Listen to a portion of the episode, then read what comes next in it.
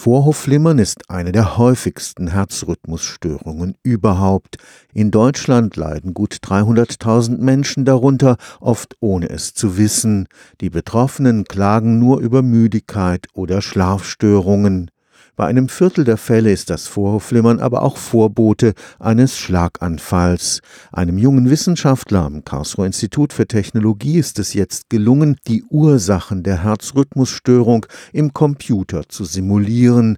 Damit lassen sich neue Therapien und Medikamente ohne Gefahr für den Patienten ausprobieren. Mit mathematischen Modellen wird die elektrische Erregung in einer einzelnen Zelle des Herzens im Computer nachgebildet. Und dieses Modell einer Zelle wiederum können wir nehmen, viele dieser Modelle miteinander koppeln, so wie es im Herzen der Fall ist, weil die Zellen nicht elektrisch voneinander isoliert sind, sondern elektrisch leitfähig miteinander verbunden und dann so zu einem Gewebemodell kommen. Und mit diesem Gewebemodell können wir die Erregungsausbreitung über die Vorhöfe, über das gesamte Herz simulieren. Das heißt, wenn eine Erregung entsteht, wie sich diese Erregung aus ausbreitet über die Vorhöfe und dann auch irgendwann wieder zum Stillstand kommt, im gesunden Fall, oder im Falle von Vorhofflimmern selbsterhaltend ist und es zu sogenannten kreisenden Erregungen kommt. Dr. Axel Löwe leitet die Arbeitsgruppe für Herzmodellierung am Karlsruher Institut für Technologie.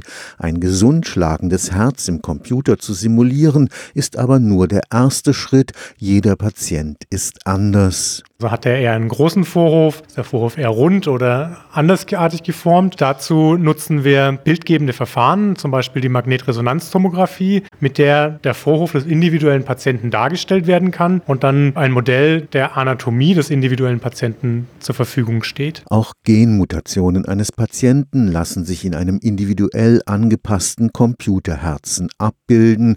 Der Vorteil maßgeschneiderte Medikamente. Patienten mit bestimmten Genmutationen, die auch Vorhofflimmern auslösen können. Da sind wir noch einen Schritt weiter gegangen und haben uns die Frage gestellt, wie würde denn ein ideales Medikament für diese spezielle Genmutation aussehen, die im Prinzip die Auswirkungen dieser Genmutation wieder rückgängig macht und somit sozusagen den Ball zurückgeben jetzt an die Kollegen aus der Pharmakologie, die jetzt natürlich einen möglichst passenden Wirkstoff finden müssten, der genau diese Eigenschaften hat. Dahinter steht die Vision einer hochindividualisierten Medizin. Das Personal personalisierte Modell jedes einzelnen Patienten, da sind wir, glaube ich, noch einen guten Schritt weit davon entfernt, weil eben viele der Unterschiede, die es zwischen den Menschen gibt, im Modell berücksichtigt werden müssen und nicht alle dieser Größen in jedem Patienten gemessen werden können, zumindest heute noch nicht. Von daher glaube ich, dass es für das Vorhofflimmern noch ein bisschen länger dauern wird, bis wir wirklich personalisierte Modelle in der klinischen Versorgung sehen werden. Stefan Fuchs, Karlsruher Institut für Technologie.